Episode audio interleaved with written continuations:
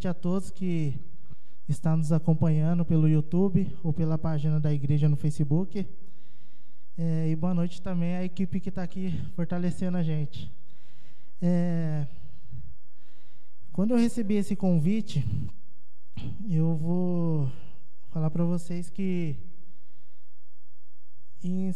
eu aceitei sim tão automático, porque todas as vezes que o pastor chama a gente para ministrar, tudo é muito automático. Vamos, amém. Eu sei que é o Senhor que está mostrando, Ele vai dar uma palavra, Ele vai dar uma direção.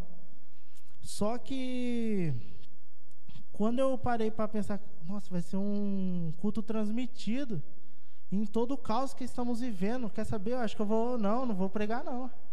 Porque se a responsabilidade é muito grande estar aqui em cima, eu acho que nesses dias se dobra, porque temos que ter muito cuidado aquilo que vamos impartir sobre a vida das pessoas porque estamos realmente vivendo os dias de, como eu posso dizer, eu acho que a pior dor do ser humano, que é a perda de alguém.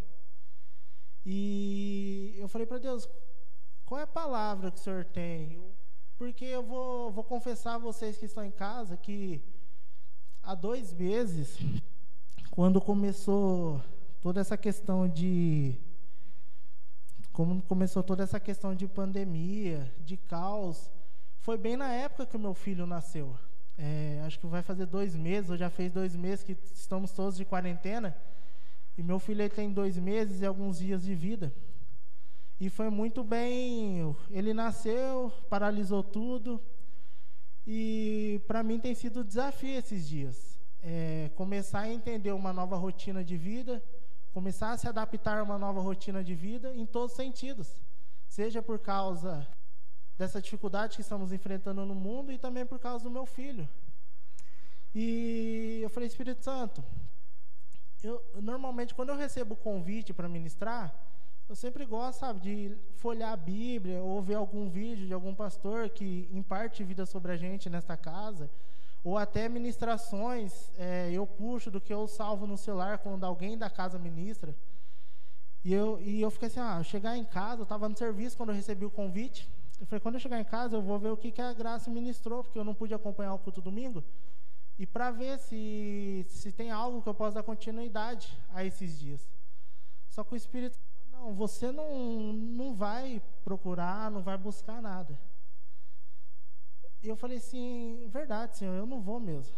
Eu não vou, o Senhor vai falar comigo, porque eu, eu, Emerson, eu não tenho essa capacidade de estar lá em cima ministrando. Eu não tenho, eu não sou digno disso. Só que eu sei que a sua misericórdia, ela está sobre a minha vida.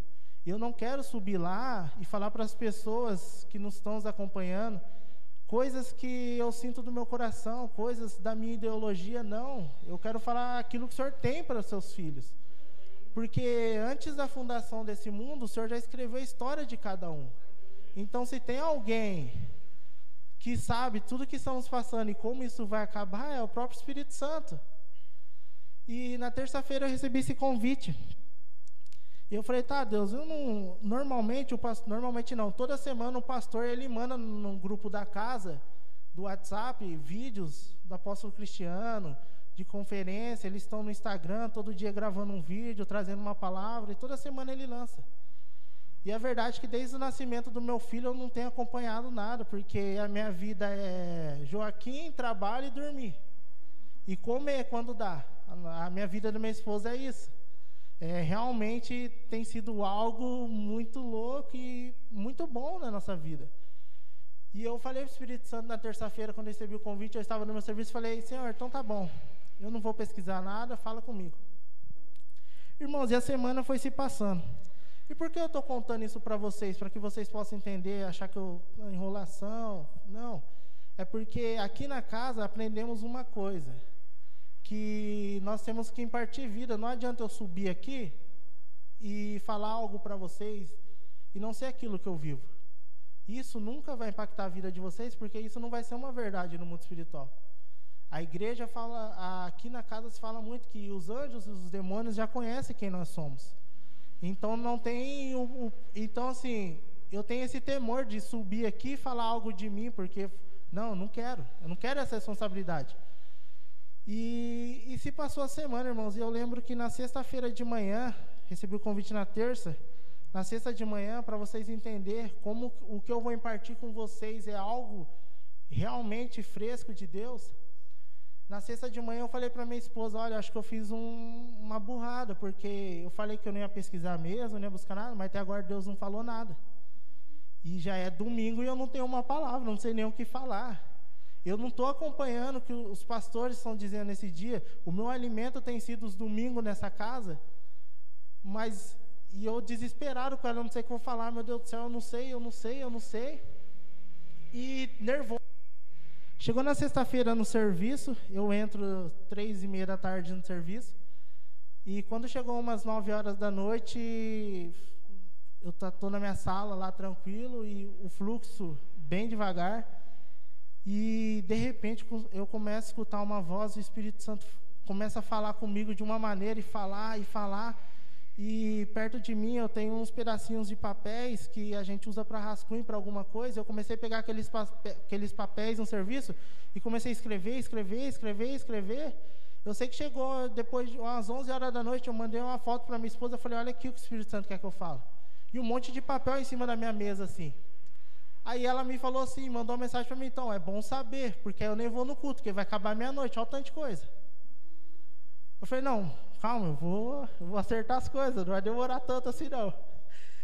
E o Senhor, quando Ele começou a me dar algumas coisas para impartir com vocês, depois, no sábado, até hoje mesmo, eu lendo, eu relendo, eu falei, mas Deus, são coisas tão comuns. É, é o que Paulo fala, é, é, o leite de todos nós que se intitulamos filhos de Deus, cristãos. Por que trazer algo tão comum para dias tão diferentes? E ele foi muito nítido em falar meu espírito que isso é comum porque muitos dos meus simplesmente esqueceram disso. Porque estamos vivendo um dia de movimentação. E a movimentação, ela gera, pode gerar e gera em nós distrações. Estamos vivendo dias novos e isso tem distraído muitos de nós nesses dias. E algo que me chama muita atenção quando Deus ele me dá o primeiro tópico naquela, no meu serviço, é, eu gostaria que vocês abri, abrissem a Bíblia de vocês. Está lá em Mateus 8, do 23 ao 27. É, eu queria fazer essa leitura com vocês. Está lá, para vocês que estão em casa, está em Mateus 8, do 23 ao 27. Dá um tempinho para vocês procurar. Amém? Vamos lá. Deixa eu achar aqui. Amém. Mateus 8, versículo do 23 ao 27. Entrando ele no barco, seus discípulos o seguiram. E eis que se levantou no mar tão grande tempestade que o barco era coberto pelas ondas. Ele, porém, estava dormindo. Os discípulos, pois, aproximando-se, o despertaram, dizendo: Salva-nos, Senhor, que estamos padecendo. E ele lhes respondeu: Por que temeis, homens de pouca fé? Então, levantando-se, repreendeu os ventos e o mar, e seguiu-se a grande bonança. E aqueles, deixa eu achar aqui, e aqueles homens se maravilhavam, dizendo: Quem é este que até o mar e o vento obedecem? Irmãos, essa, essa passagem bíblica, eu acredito que todos, todos, sem exceção, conhecem. E a verdade que eu queria compartilhar um pouco sobre ela, do que algo que Deus impartiu sobre a minha vida, não está sobre, muitas das vezes que a gente escutamos, sobre a falta de fé dos apóstolos. Não está sobre a autoridade de, Jesus. Porque tem situações, tem dias na nossa vida que orar não vai adiantar, orar não vai passar, porque existem processos que nós temos que passar por ele todos, para que lá no final Cristo gera em nós transformação. E, e esses dias têm sido assim. É dias de resistir, é dias de persistir. Porque eu creio que no final de tudo isso, em muitos, Cristo vai gerar transformação. E muitos se virar uma grande devastação. E é o que nós estamos vendo, estamos vendo isso nos nossos dias. E o que me chama atenção nessa palavra, né, nessa, nesse, nessa história bíblica, é que quando os discípulos eles eles estavam apavorados com a tempestade, com os ventos, com a onda cobrindo o mar, Jesus ele dormia. E a palavra, e o que eu quero impartir com vocês é que em meio ao caos, nós temos que aprender a descansar. Nós temos que aprender a descansar em todos os momentos. Porque não é sobre a autoridade. Os dias de hoje não é sobre a autoridade de Jesus, é sobre você aprender a descansar. Porque o Cristo que, o Jesus que estava no barco aquele dia, é o Cristo que hoje habita em mim e você. Então, se eu entendo que Cristo ele tem poder e autoridade para calar o mar, a tempestade, eu tenho que entender que esse Cristo ele é o mesmo, ele é o mesmo ontem, hoje, eternamente, só que hoje ele habita em mim. Hoje eu, o barco, é o Cristo que dorme em mim, é o Cristo que está aqui descansando em mim. E quando nós falamos sobre manifestar, eu não tenho que manifestar coisas da minha carne, eu não tenho que manifestar coisas do meu ego, e sim manifestar o Cristo que habita em mim. E se eu entendo que Cristo é descanso em meio ao caos, eu tenho que descansar em meio ao caos. É difícil, é difícil, mas Tá falando uma pessoa aqui para vocês que aprendeu todos os dias no meio da dificuldade a descansar em Cristo. Como eu disse, eu estou aqui não para falar algo de mim, eu estou aqui para impartir vida com vocês. Se eu falo que em meio ao caos é capaz de descansar, porque eu, a minha casa, descansamos em meio ao caos. Eu, graças a Deus, eu ainda continuo trabalhando. E essa semana começou começou caso de corona aqui, coronavírus ali, aqui. Eu tenho uma criança de dois meses dentro de casa, eu tenho uma esposa que acabou de ter um neném. Eu tenho pessoas de grupo de risco dentro de casa. Independente da situação, eu descanso em todo momento. Eu não tenho por que entrar em apavoramento, porque eu sei quem cuida de mim. Eu sei que o Cristo que habita em mim, habita no meu filho e habita na minha esposa, é o mesmo que calou os mares e as tempestades naqueles dias. Então, isso que eu quero impartir com vocês. Não importa o caos, entendam. Entendam o Cristo que habita em você. Entenda o Cristo que você porta. A partir da hora que você entender isso, você não vai olhar para as situações.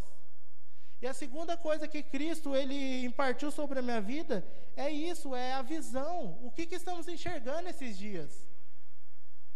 A Bíblia fala assim, lá em, em Números 13, ele fala da parte que Moisés envia os dez espias para a terra de Canaã. E quando os dez espias chegam até a terra de Canaã, todos eles enxergam uma mesma coisa. Todos eles, naquele momento, enxergam gigantes e todos enxergam que realmente aquela terra manda leite e mel. Para carregar um cacho de uva precisa de dois homens. Realmente, ali os dez homens, os dez líderes de cada tribo, eles enxergavam uma única coisa, nada distorcida do outro. Só que quando eles voltam para a aldeia e vão reportar isso ao seu líder, do, dois relata de uma maneira o que enxergou e os outros oito não. A verdade é que o, os, que, os oito espias, eles são sinceros. Se você for ler lá, eles falam assim: não, realmente, é uma terra que manda leite e mel. É uma terra muito boa. Só que assim, lá mora gigantes. Lá mora gigantes. Não, não tem o que fazer, nós vamos morrer. Quando nós pisar o pé lá, eles vão, ó, já era nós. Fugimos do Egito, passamos por tudo, mas com os gigantes não, lá. Ó. E naquele momento, e talvez o questionamento do povo é o tema que, se eu pudesse dar para o culto de hoje, que e agora?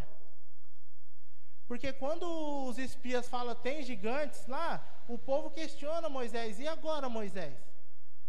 Deus tirou a gente do deserto para que morrêssemos aqui? A verdade é que o povo, bem no começo, tudo que é dificuldade, questionava. Tirou do, tirou do Egito para morrer no deserto. Deus tirou do Egito para morrer no deserto. E toda vez Deus manda providência. Deus manda é, libertação, Deus manda sustento. Mas mesmo assim, o povo ainda temia. Nos tira do Egito para morrer no deserto? E o questionamento daqueles homens, daquele povo, era: e agora, Moisés? E talvez, voltando à história do barco, Talvez os discípulos, quando via aquela tempestade, o vento forte, vai cair, vai virar o barco, vamos morrer. Talvez eles se questionavam também isso. E agora? E a verdade é que estamos vivendo os dias caóticos, onde tudo está parado, e talvez muitos de nós perguntam: e agora?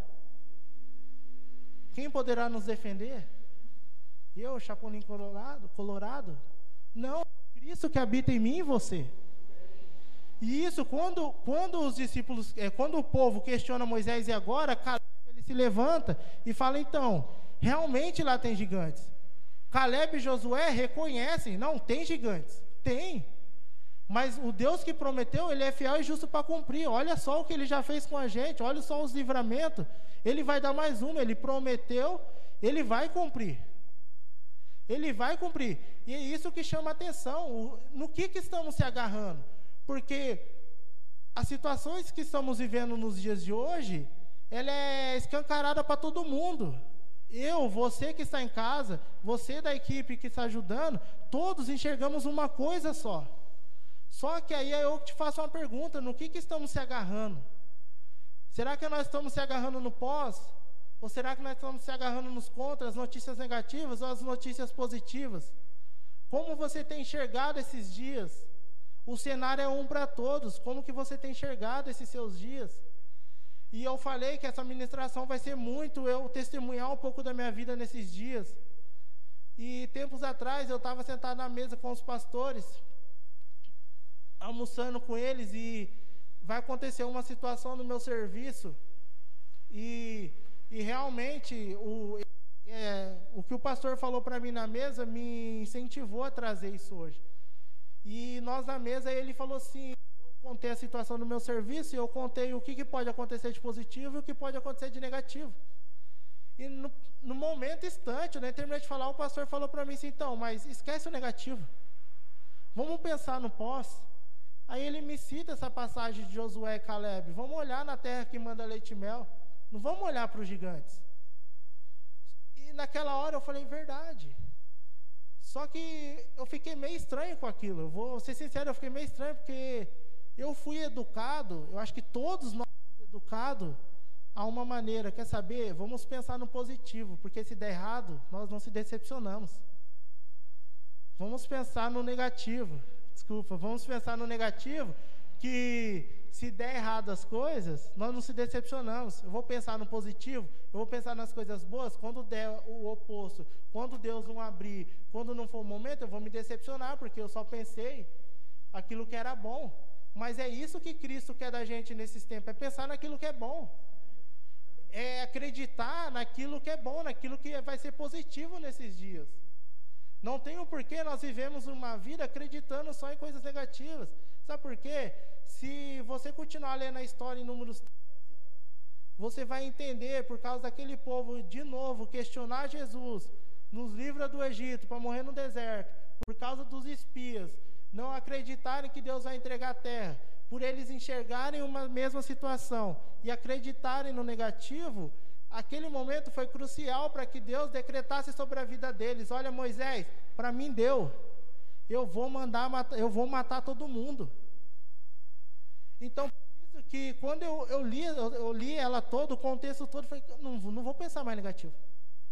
Eu não vou. É isso que eu quero impartir na sua vida. Porque se você continuar a história, Deus ele desce um decreto, Moisés, eu vou matar todo mundo. Eu cansei. Quantos livramentos eu já dei para esse povo? Eu já dei o que comer, já dei o que beber, já dei o que vestir. A roupa crescia, as, as crianças cresciam, a roupa crescia. E ainda eles continuam duvidando, quer saber? Deu, vai morrer todo mundo. Moisés ele ainda tenta ser o intercessor. Não, Deus, não, não faça isso. E Deus, eu acho, assim, eu acho que acho que piorou a situação. O Moisés tentando interceder. Porque Deus ele ia matar todo mundo naquele momento e assim, ia se erguer um novo povo a partir de Moisés para acessar a terra. Só que Moisés ele intercede, tipo, não. Deus, na sua bondade, fala assim para Moisés: Então, Moisés, é, já que você me falou, eu não vou fazer isso não, eu não vou matar todo mundo de uma vez não. Mas sabe o que eu vou fazer? Até que as pessoas que têm de 20 anos para frente morram, vocês nunca vão acessar a terra prometida. Realmente, Deus queria adiantar o processo. Mata todo mundo e entrega a terra. Moisés intercedeu, então tá bom. Só que assim, o que eu decretei não vai mudar. Todo mundo não vai acessar a terra, vai morrer no deserto, seus corpos vão ficar no deserto. E isso é muito forte. E, eu, e dessa semana eu falei, não, eu não penso mais negativo. Eu não quero trazer para a minha vida, para a minha vida da minha família, morte. Eu não estou falando de uma morte física, sim de uma morte espiritual. De uma morte, como que eu posso dizer, hoje a gente presenciamos no dia de famílias morrendo para si. Maridos que entenderam que ficar em casa nunca teve um casamento decente nunca foi um bom pai, nunca foi uma boa mãe, nunca foi um bom filho, porque a vida toda foi centrada no eu, no serviço, serviço. Agora que tem a oportunidade de ficar em casa, isso é uma loucura. Ficar em casa com a minha família é loucura. Isso a gente tem visto todos os dias notícias sobre isso. Todos os dias. Então eu, eu, e eu quero impartir isso na vida de vocês. Nós não podemos trazer para nossas casas um espírito de morte. Nós não podemos continuar pensando no negativo de toda a situação. Ele é um Deus que abriu o mar. Ele é um Deus que parou um rio. Ele é um Deus que fez sair água de uma pedra. É o Deus que fez as crianças crescerem no deserto com a roupa do corpo. Criança crescia, a roupa crescia. E o, o que mais? O que mais podemos é, ter para acreditar que, independente da situação que eu estou vivendo, eu tenho que crer em todos os momentos. E lá, quando eu estiver finalizando, eu vou falar de um, um, outro personagem que vai totalmente o oposto daquele povo, totalmente oposto, e vivendo em, um, em uma cidade que nunca tiveram Deus como seu Senhor. E o Espírito Santo foi me continuando falando, e um pouco do que ele me falou foi sobre distrações mesmo. E é o que eu falei um pouco no início, que ele falou para mim assim que Cuidado. As movimentações têm distraído muito, meu povo. Tem distraído muito. E eu fiquei questionando, eu falei, Deus, mas, mas por quê? Eu, tipo assim, já passou da hora de nós entendermos que nós somos a igreja. Independente de movimenta para lá, movimenta para cá, eu tenho que entender em quem estou firmado. Eu tenho que entender em quem estou fundamentado. Eu não posso, tipo, movimenta daqui, ai meu Deus, estou fraco na fé. Movimenta de lá, ai meu Deus, não quero saber mais de igreja. Podemos ter essa inconstância em todo momento. E Cristo ele me, ele me partia sobre isso, que independente da movimentação, Independente da movimentação, movimenta para cá, movimenta para lá, você sabe onde está fundamentado, você nunca vai se abalar, você não tem o direito de se abalar, você não tem o direito de se questionar, porque eu, Cristo, habito em você, eu, Cristo, por me, eu, Cristo, estou em você em todos os momentos. Então não existe motivos para que quando o vento bate, a onda bate, a gente se desfere. Meu Deus, vamos morrer. Não, não tem, para aqueles que realmente querem viver uma vida em obediência, querem realmente viver uma vida em dependência, de dependência a Deus, querem viver uma vida rendida a Deus, foi como a Fernanda falou na oferta. Eles ganhavam muito mais, mas hoje eles vivem muito melhor porque eles entenderam que é viver da dependência de Deus. Se eu contar todo o meu testemunho do meu noivado para cá, eu vou ficar uns três dias falando, irmãos. E eu falei para Deus, Deus, eu não me importo, se o próximo domingo o Senhor quiser que eu dou outro testemunho, eu vou dar, se o próximo, tô, não, não ligo. Eu até gosto lá de dar um testemunho. Não tem, não tem problema contra isso. Pode mandar as bênçãos que eu vou testemunhando, não tem problema. Pessoas que estão ao meu redor não querem se agarrar a isso, eu quero. Eu entendi o propósito, eu quero viver. Eu quero o que o Senhor tem para mim. Eu quero viver o que o Senhor escreveu para minha vida antes da fundação desses dias antes da fundação desse mundo, desse século, como diz a palavra. E continuando, algo me chamou a atenção é, sobre questão de distrações, porque eu vi algo essa semana no noticiário que quando tudo isso passar, o Brasil ele pode levar alguns anos para se estabelecer economicamente da maneira que estava quando tudo isso começou. E eu fiquei, e o Espírito Santo começou a impartir, falar algo comigo sobre isso, quando eu estava sábado vendo essa reportagem. E falou: Sabe o que vai acontecer quando as portas da igreja se levantarem de novo? Sabe o que vai acontecer? Muitas pessoas, muitos filhos vão se levar tempos discipulado, comunhão, para voltar do jeito que estava quando as portas da igreja se fecharam. Porque tem vivido dias de movimentação e já se perdeu, ó, de novo, de novo, e de novo, e de novo. Quando se abrir eles voltarem a casa, vai levar tempo.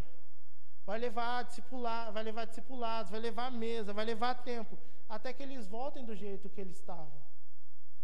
E isso no nosso nossos dias, no nosso meio não poderia acontecer, porque eu sou a igreja. As portas do templo, as portas da congregação se baixaram. Mas o, o, Cristo ainda habita em mim. O Cristo que movimenta a igreja física é o Cristo que se movimenta em mim. Eu sou um organismo vivo chamado igreja. Você que está em casa nos assistindo é um organismo vivo chamado igreja. Não tem porquê, e acho que assim, não tem que porque você viver de desculpa que, ah, mas sabe como que é, pastor? A igreja estava fechada, ali, ali, eu não tinha suporte, eu não tinha. Eu acabei me perdendo no meio do caminho de novo. Irmãos, mas você não precisa de suporte de pastor, é importante, é. Você não precisa de suporte de uma congregação, é importante, é. Você não precisa de suporte de estar tocando aqui, é importante, é. Só que assim, o suporte maior que você tem está dentro de você. Só que você não entende que a verdadeira mudança na sua vida, ela vai ocorrer de dentro para fora. E não das coisas externas. Passamos tempo das nossas vidas acreditando que eu estar na igreja, eu estar fazendo as coisas, eu estar dançando, fazendo teatro, tocando, cantando. Isso agradava a Deus, já, já passou esse tempo, não é mais assim. Quer dizer, nunca foi assim, esse nunca foi o propósito de Deus. Alguns têm o talento de tocar, de dançar, de ministrar, de. Legal, isso Deus deu para cada um. Só que as pessoas têm que entender que a vida dela comigo não é o que ela faz dentro de uma igreja. É a igreja que ela está sendo nesses dias. É o que eu, é o que eu estou formando ela como pessoa em Cristo. Só que muitos, muitos que hoje estão parados com a igreja fechada, que tentam de uma maneira ou de outra, e aí vai o recado diretamente para vocês que estão nos assistindo.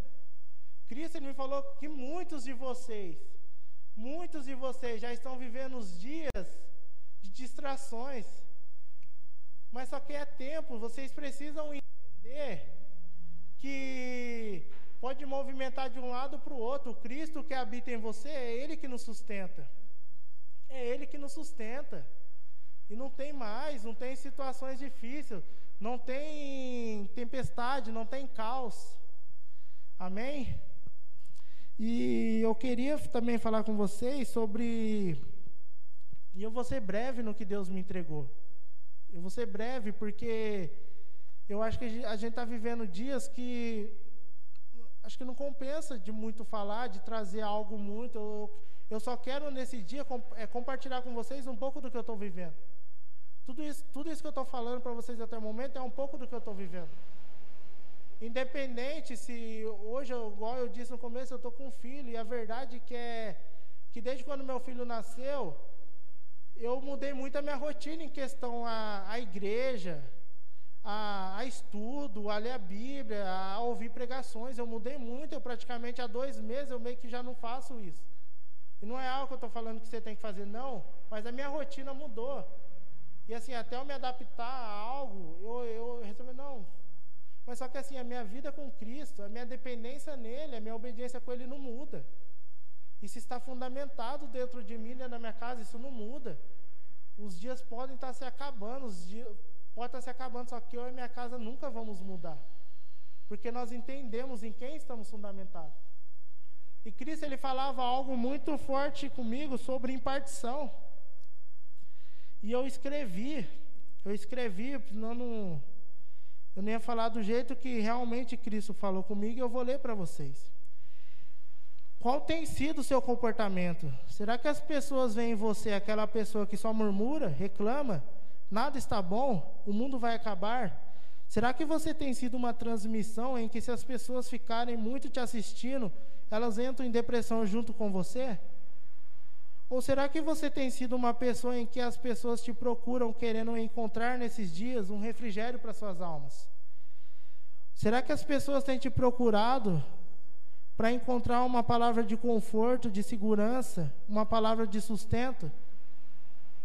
Quem, quem nós estamos sendo nesses dias?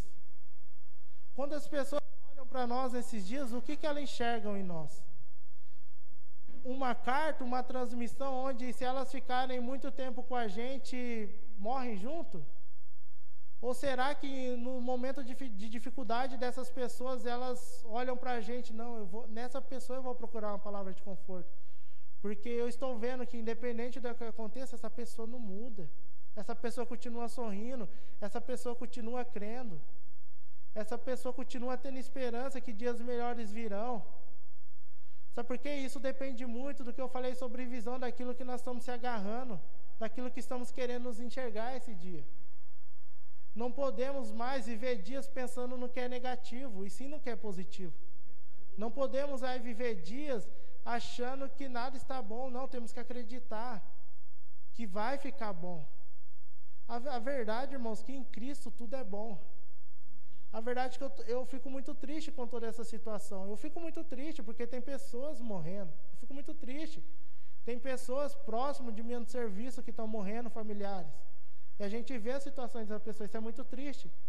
Só que, igual o pastor pregou uma vez, que até nos dias de tristeza nós temos que achar motivo para se alegrar. E eu tenho muito motivo para se alegrar. E quando o Brasil praticamente entrou em choque com a famosa quarentena, meu filho nasceu. A verdade é que eu não tenho tempo para ficar triste, porque o meu filho todos os dias me traz alegria. E eu falo assim, é tão forte isso, que no dia do nascimento do meu filho, eu e minha esposa praticamente passou 24 horas dentro do hospital. E o choro hoje que nos deixa em desespero, quando a criança começa a chorar, chorar, e você fica em desespero, você não sabe o que está acontecendo, foi o choro dele que, quando ele saiu da barriga da mãe dele, nos trouxe paz. Então, sim, eu tenho vivido dias de descanso. Eu tenho com quem me preocupar. Eu não estou falando aqui algo que, não, eu estou em casa, não, eu tenho que me preocupar, eu ainda continuo na rua, ainda continuo trabalhando, eu tenho uma família dentro de casa. Só que nós temos viver, é, vivendo esses dias como em descanso.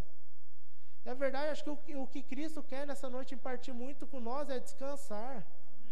É descansar. Muitos perderam empregos, muitos, muitos. Igual o Luiz Paulo falou na ministração, tem muitos que estão passando necessidades. Só que eu acredito que Deus está honrando cada uma delas.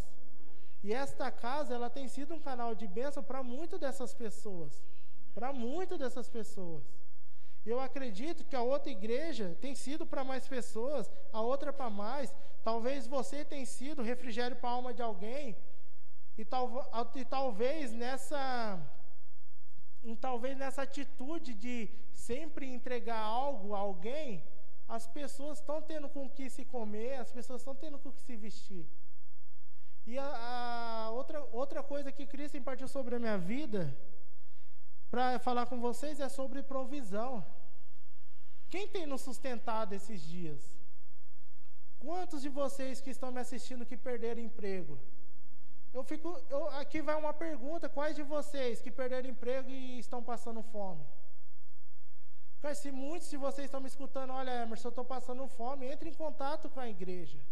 Nós somos dispostos a te ajudar em todos os momentos, em todas as áreas da sua vida. Só que muitos, independente do caos, do desemprego, Deus tem sustentado. Deus tem te sustentado. Quando você entra em desespero, vai virar um mês, vai acabar as coisas, Deus ele entra e sustenta de novo. E Cristo ele falava comigo sobre provisão, mas não da provisão daquilo que ele nos sustenta, porque Cristo ele fala que a cada dia é seu mal. Só que assim, você, eu e você que está em casa, é, será que a gente nesse, será que nós nesses dias estamos sendo provisões para a vida é, das pessoas? Será que você sabe que muitas das vezes seu vizinho está passando necessidade? Será que você se atenta a isso? Ou você simplesmente está preocupada só com a sua casa, só com a sua vida? Eu queria contar um testemunho meu desses dias. E foi como eu disse, eu vou passar muito tempo falando um pouco sobre mim, sobre esses dias da minha casa. E quando eu vou aqui contextualizar para que vocês entendam aonde eu me encontrava na história no momento do testemunho. É, meu filho ele nasceu prematuro. Eu, eu, eu e a mãe dele nos preparando, 35 semanas. Ah, quando ele nascer com 39, 30, 39 40 semanas, vamos voltar para casa, porque minha esposa passou muito mal na gestação. E por, pelo fato de eu estar trabalhando, a gente foi morar na casa do meu. Nós ficou um tempo na casa dos meus pais. Saímos do nosso apartamento e ficamos na casa dos meus pais por um, um bom tempo, alguns meses. É, e quando estava perto do nascimento, nós estávamos se preparando para a volta. Quando o Joaquim nascer, nós vamos voltar para o nosso apartamento. Você vai estar tá de licença, eu vou estar tá trabalhando, a minha mãe ajuda, a sua mãe ajuda, e assim a gente vai. E, então tá bom, tal semana a gente faz a compra, aí a gente vai lá para limpar o apartamento, legal, legal. Irmãos, cronograma pronto, pronto. Tudo certinho, só esperar a vinda do Joaquim. E quis o meu filho, quis Deus, num domingo. Um domingo normal de culto, a gente estava no culto e foi embora para casa. E na casa dos meus pais, a Mari foi deitar, dormir. E três e meia da manhã ela acorda. Minha bolsa estourou. Minha bolsa estourou. Irmãos, tinha que ver o desespero que virou a casa da minha mãe nesse dia. Nesse dia. E eu, eu acordei desesperado. O pai me leva para o hospital, a bolsa da Mar estourou. Meu pai perdido, nem escovar dente escovou. Desesperado. vamos, vamos, vamos. Eu lembro que um dia antes, a gente tinha arrumado as coisas do Joaquim. Ah, separa as coisas que vai levar para a maternidade. Só que a gente tinha deixado dentro de uma caixa branca que tinha aqui na igreja, uma caixinha, uma caixa branca e estava dentro lá. Então, deixa ali separadinho que quando for para nascer a gente faz as coisas e leva. Aí, maior correria esse dia, eu falei, pai, faz o seguinte, pega com caixa e tudo e bota no carro e vamos embora. Não tinha, não tinha o que fazer. E a gente foi para o hospital. No domingo para segunda de madrugada, a Mara é internada. Não, vai nascer, eu acredito que eles vão ver lá, é prematuro, irmãos, 35 semanas, 35 semanas, prematuro, eles vão fazer a cesárea, pelo fato de estourar a bolsa, é prematuro, provavelmente não, eles não vão tentar induzir o parto. Ah, beleza, alegria, eu e a Mari sorrindo até aqui. Até meio-dia, nosso filho está no nosso braço, glória a Deus. Irmãos, ela ficou 12 horas em trabalho de parto, tentando induzir o parto dela. 12 horas. E eu vendo todo o sofrimento dela. A cada, a cada dois minutos vi uma contração de 40 segundos. Eu já estava berrando junto com ela. Eu, no, no final já estava berrando junto com ela. No finalzinho, quando ela não tinha força nem mais para ter contração, nem eu tinha mais força para segurar a avó dela. Realmente foi um dia que eu falo, Deus, uau! E depois até a pastora, a Bel, a mãe da Mari, ela falou assim, não, eu não respondia porque eu estava entrando em trauma em casa. E o pastor falou: Não, eu tirei o celular da mão dela, senão ela estava morrendo do coração. Realmente foi um dia muito atípico para a gente, foi um dia muito difícil. Moiou o aniversário do pastor, porque foi bem no dia dele. Irmãos, por 20 minutos, Joaquim nasceu 11h40 da noite. 20 minutos ele ia nascer no dia 17 de março. Nossa, ele ia nascer dia 17, mas ele nasceu dia 16. E aí, resumindo, né? 12 horas de parto. É, não, deixa eu falar uma coisa. Irmão, 12 horas sentindo contração. 12 horas, por no final das contas ter cesárea. Algo que a gente acreditava que ia acontecer 10 horas da manhã, foi acontecer quase meia-noite. Então vamos para a mesa, Joaquim nasce. Foi o momento que eu falei que, por toda aquela dificuldade que a gente passava, quando a gente escutou o chorinho dele, realmente parece que tudo se apagou na, do que nós passamos naquele dia. E ontem eu e ela conversávamos sobre isso, a gente lembrava desse dia. E a verdade é que hoje a gente dá risada, mas no, no dia, no momento, foi, des, foi desesperador. E vamos para casa. Ah, mas nós vamos para onde? O apartamento está sem comida, o apartamento está todo sujo, Frederico cagando, mijando. Eu ia, ia limpar todos os dias no campo, ia para o bosque para limpar o apartamento. E eu falei, não, vamos fazer o seguinte, o Frederico vai para casa dos seus pais, por causa do pastor da pastora. Ô mãe, ô mãe, e a Mari tava, o Joaquim tinha nascido, o Joaquim já, o Joaquim já tinha nascido. Eu falei, mãe, a Bel vai ficar com a Mari, vamos para o apartamento limpar o apartamento. Aí minha mãe foi me ajudar, aí fomos limpar o apartamento, faxina no apartamento. Beleza, só que não tem o que comer lá ainda, o que, que nós vamos fazer? Bom, vamos esperar para ver. Aí naqui, eh, o Joaquim nasceu na segunda, Na segunda-feira, 11, 11h40 da noite. Na quinta-feira teve alta na hora do almoço, meio-dia. Aí minha mãe tinha um cartão lá de crédito lá, o bendito cartão. Aí meu irmão foi comigo na quinta-feira, no dia que chegamos no mercado fazer compra. Eu falei, vamos lá, você me leva de carro, a gente faz a compra e volta para o apartamento. E nós dois fomos.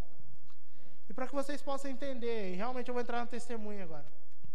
É, no dia que nós fomos fazer a compra, o mundo estava vivendo aqueles dias de que vamos estocar comida porque vai acabar por Deus que está no céu, irmãos. Eu presenciei pessoas, duas pessoas saindo com quatro carrinhos do mercado com cinco. Eu e meu irmão, nós fizemos a compra, um carrinho, as coisas que dava por mês, que é só eu e a Mari. E aí nós sentamos num banquinho tomando sorvete sentado, as pessoas saindo com carrinhos e mais carrinhos, estocando comida naquele tempo de desespero, o mundo em caos, o mundo em desespero.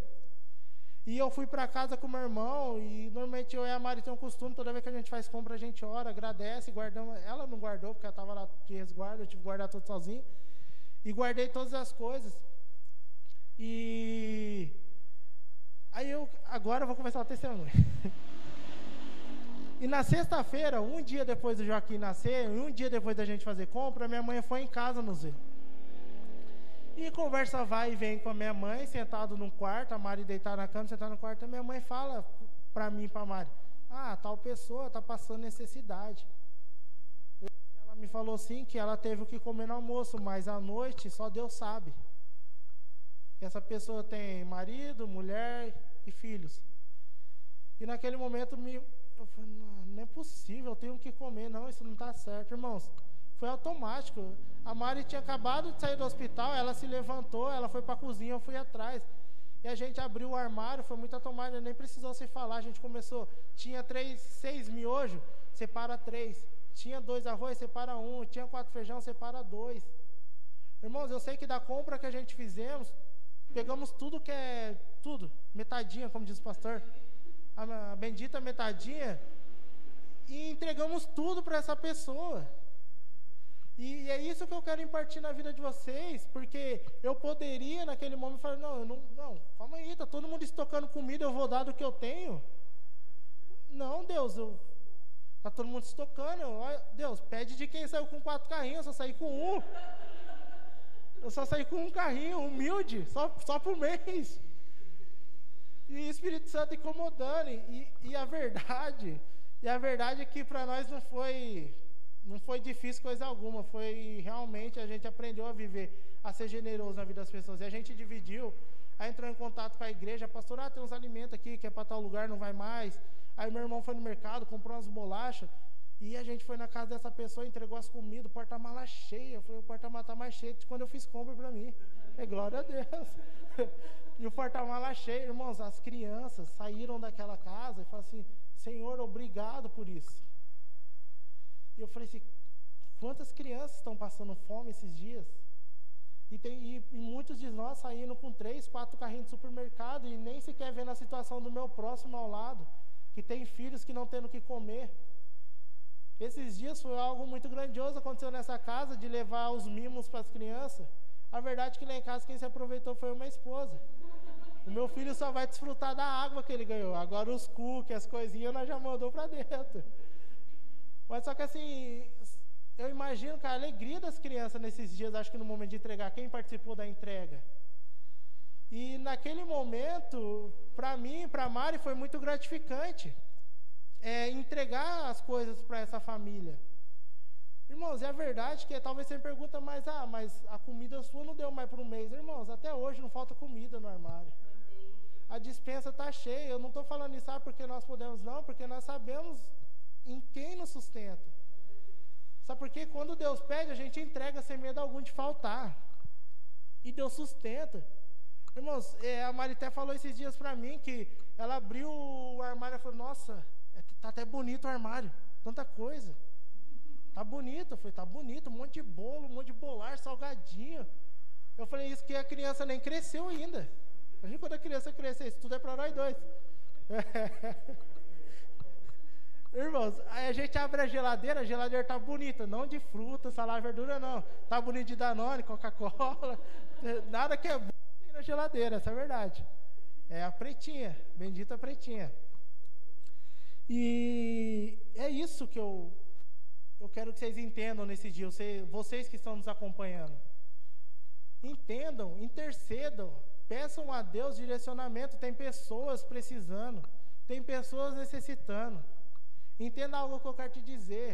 Não, não se com, como que eu posso te dizer? Não se acomode, não se acomoda, porque a casa do leão, a igreja que você é filho, está distribuindo as coisas. Não, talvez tem pessoas que você conhece que a igreja não vai conseguir acessar, mas você como igreja tem, tem total responsabilidade de acessar essas pessoas. A questão é que talvez muitos nós da casa, e aqui vai realmente para os filhos da casa que estão nos assistindo e para a liderança que está aqui, pelo fato da igreja estar fazendo, e a gente vem, ajuda, a gente acha que, bom, isso é o suficiente. Não, mas talvez tem pessoa do lado dessa casa que está precisando, que a igreja não vai conseguir acessar, só que você, a sua vida consegue. Aqueles dois pacotes de macarrão que você tem na sua, no seu armário, um serve para alguém.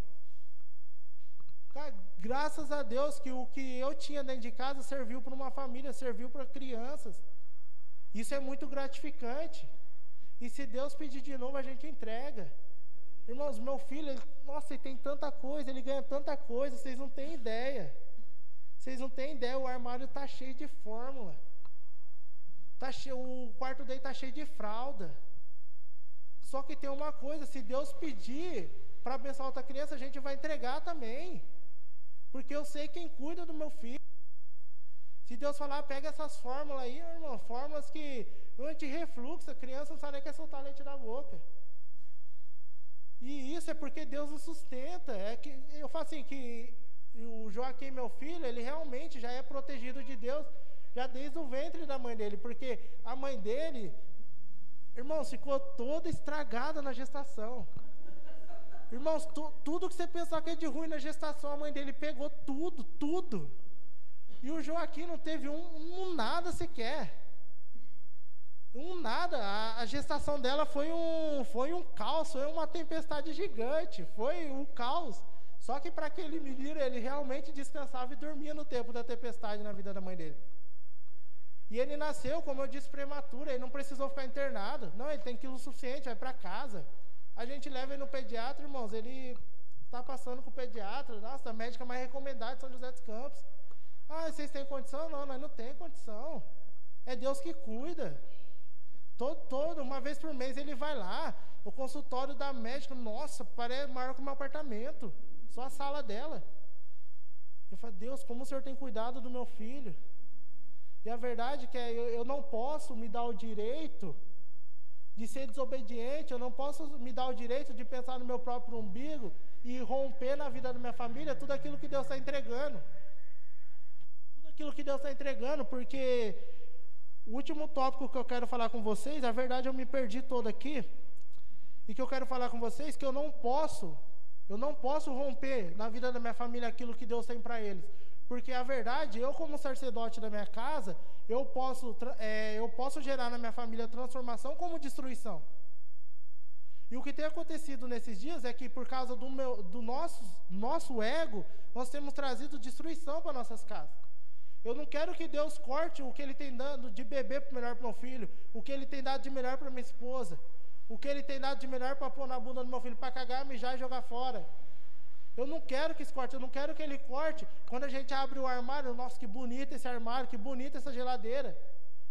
Sabe por quê?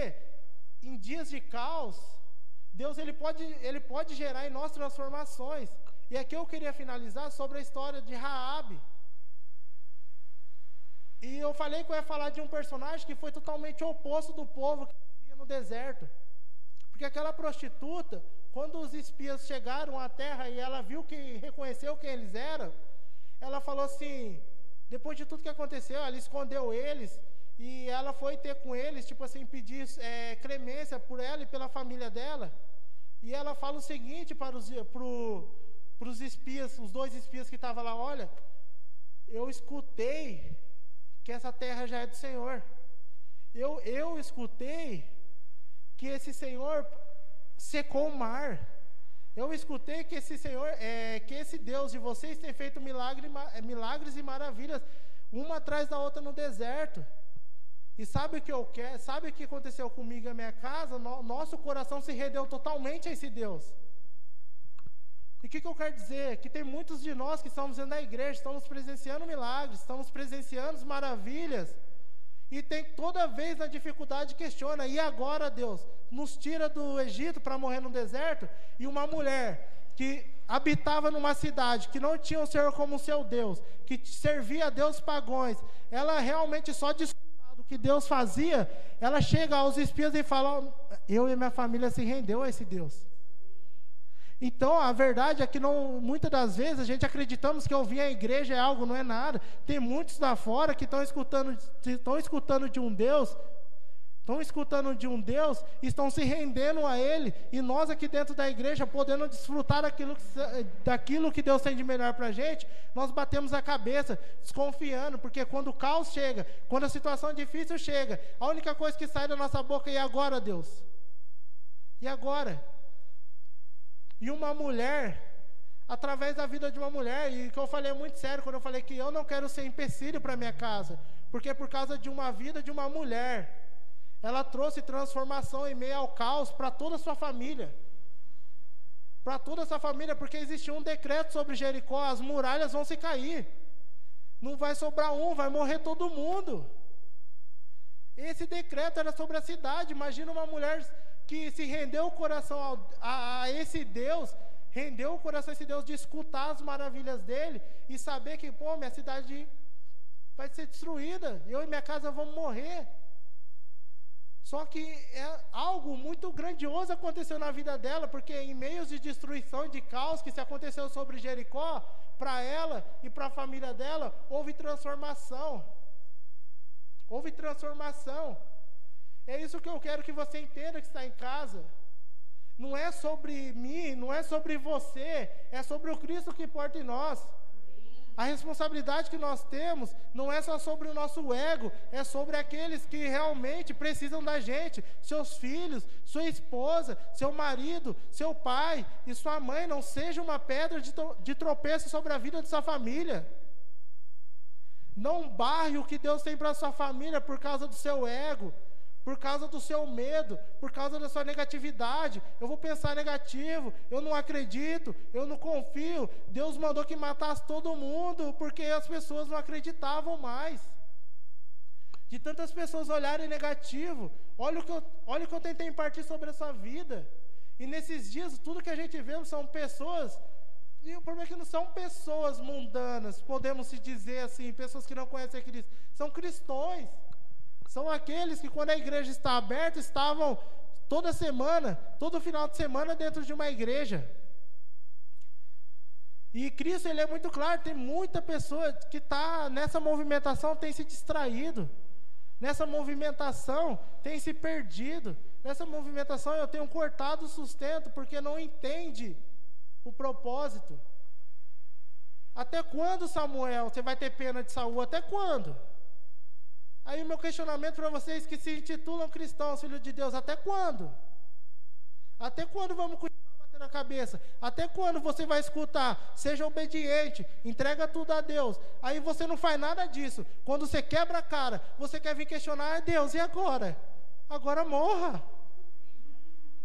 Morra, porque nesses dias que nós estamos vivendo não tem nada a ver com o que vamos fazer, na verdade, quando o caos se instaura. Isso tem a ver com o que nós se alimentamos, aquilo que manifestamos.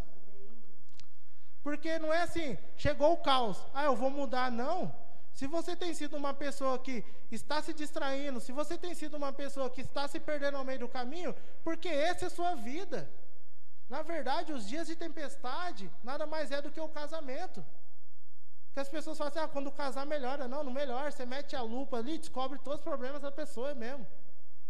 Mesmo, né? Não mesmo. Misericórdia. Irmãos, vocês estão acompanhando em casa, eu vou melhorar meu, meu jeito de se pronunciar, porque.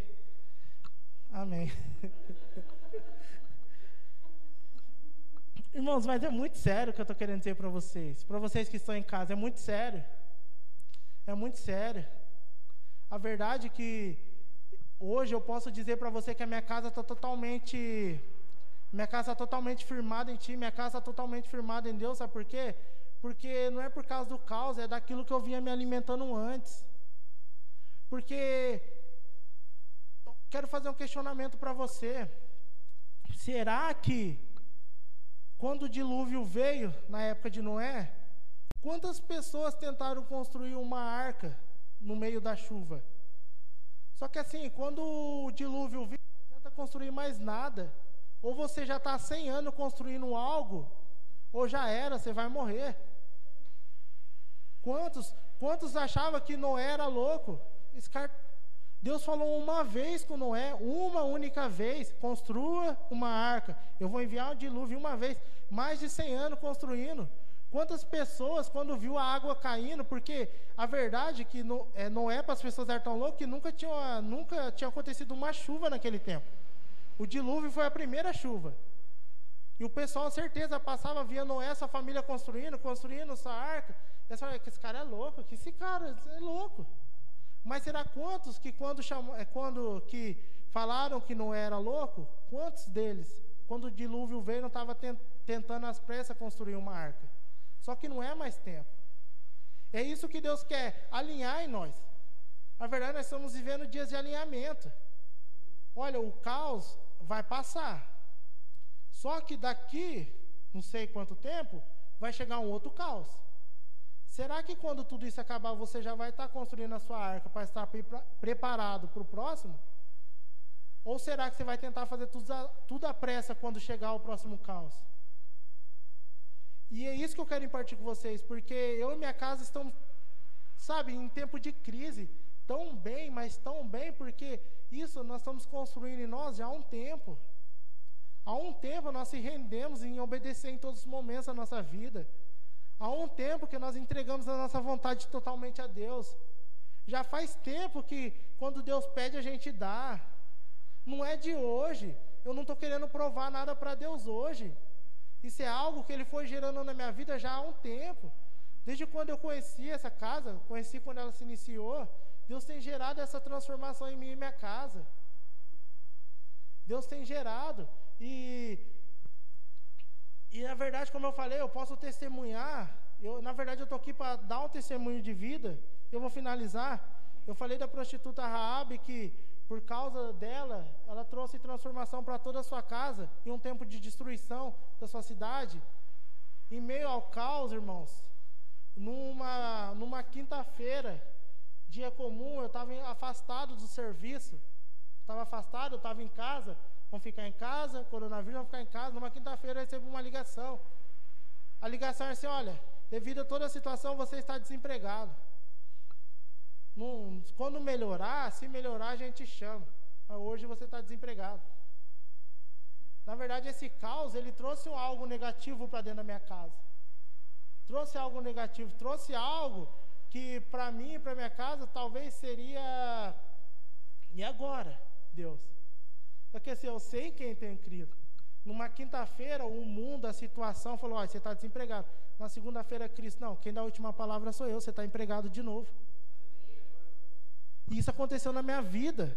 Eu não estou falando que aconteceu na vida do meu vizinho, estou falando da minha vida. Numa quinta-feira eu estava desempregado, numa segunda-feira eu estava de volta na mesma empresa, já não estava mais de experiência, já estava fixo, já estava praticamente, estou esperando coisas muito maiores daquele lugar agora. Porque a verdade é simples, em meio ao caos, em meio à destruição, você tem um Deus que vai gerar em você transformação, mas você vai ter que querer viver essa transformação. E como eu vivo essa transformação? descansando em Cristo, aprendendo a ser generoso, aprendendo a depender dele em todos os momentos. E para mim, o que fez muita diferença na minha casa, na minha vida, é ser obediente em todos os momentos.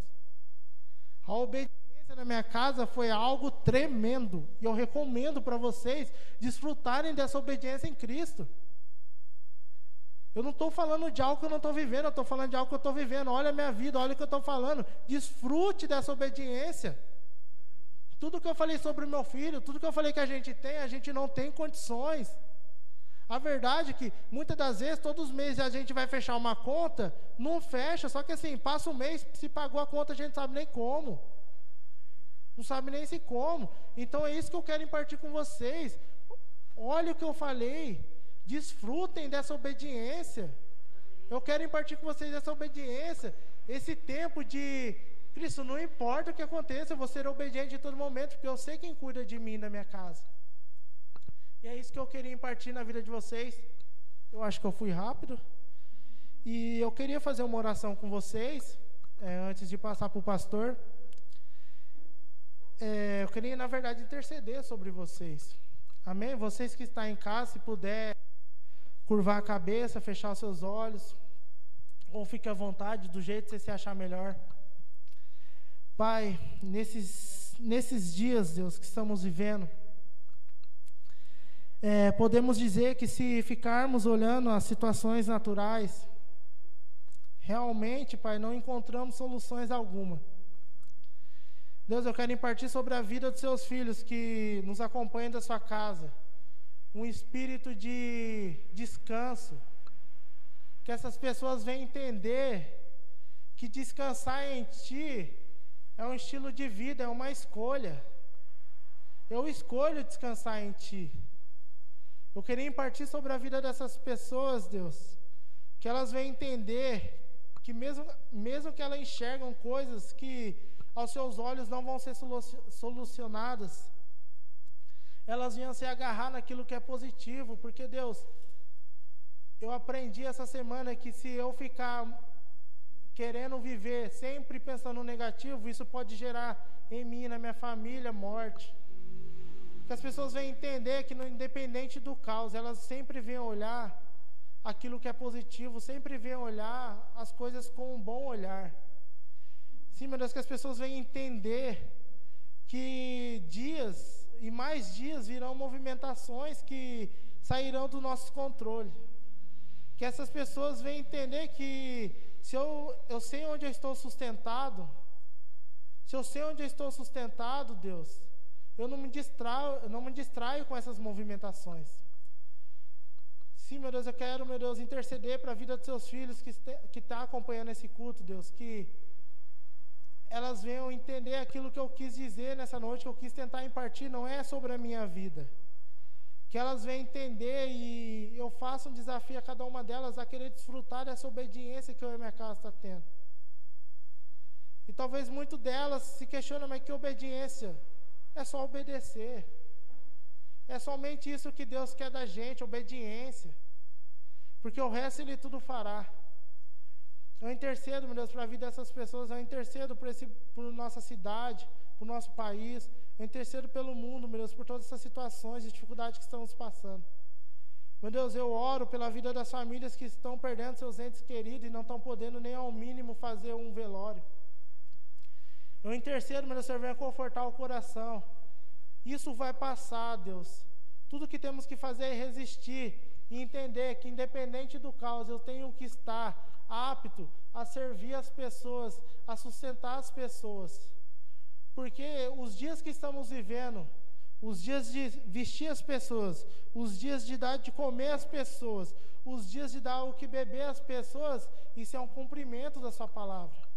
A sua palavra diz que no juízo final o Senhor vai colocar uns à direita, outros à esquerda e vai falar: Olha, quando eu tive sede, quando eu tive fome, vocês me deram o que beber, me deram o que vestir, me deram o que comer. Que a gente venha entender que esses são os dias, não é tempo de abraço, não é tempo de beijo, é tempo de alimento, é tempo de vestimento, de vestimentas, é tempo de dar o que beber, que nós vamos entender, meu Deus, tentar compreender as dificuldades das pessoas que estão passando ao nosso redor, Deus, e ser sensíveis, ser sensível, abençoar elas em todos os momentos, porque Deus, eu sei quem me sustenta. Por isso eu quero ser um canal de sustento para a vida de outras pessoas. Em nome do Senhor Jesus, amém, Deus.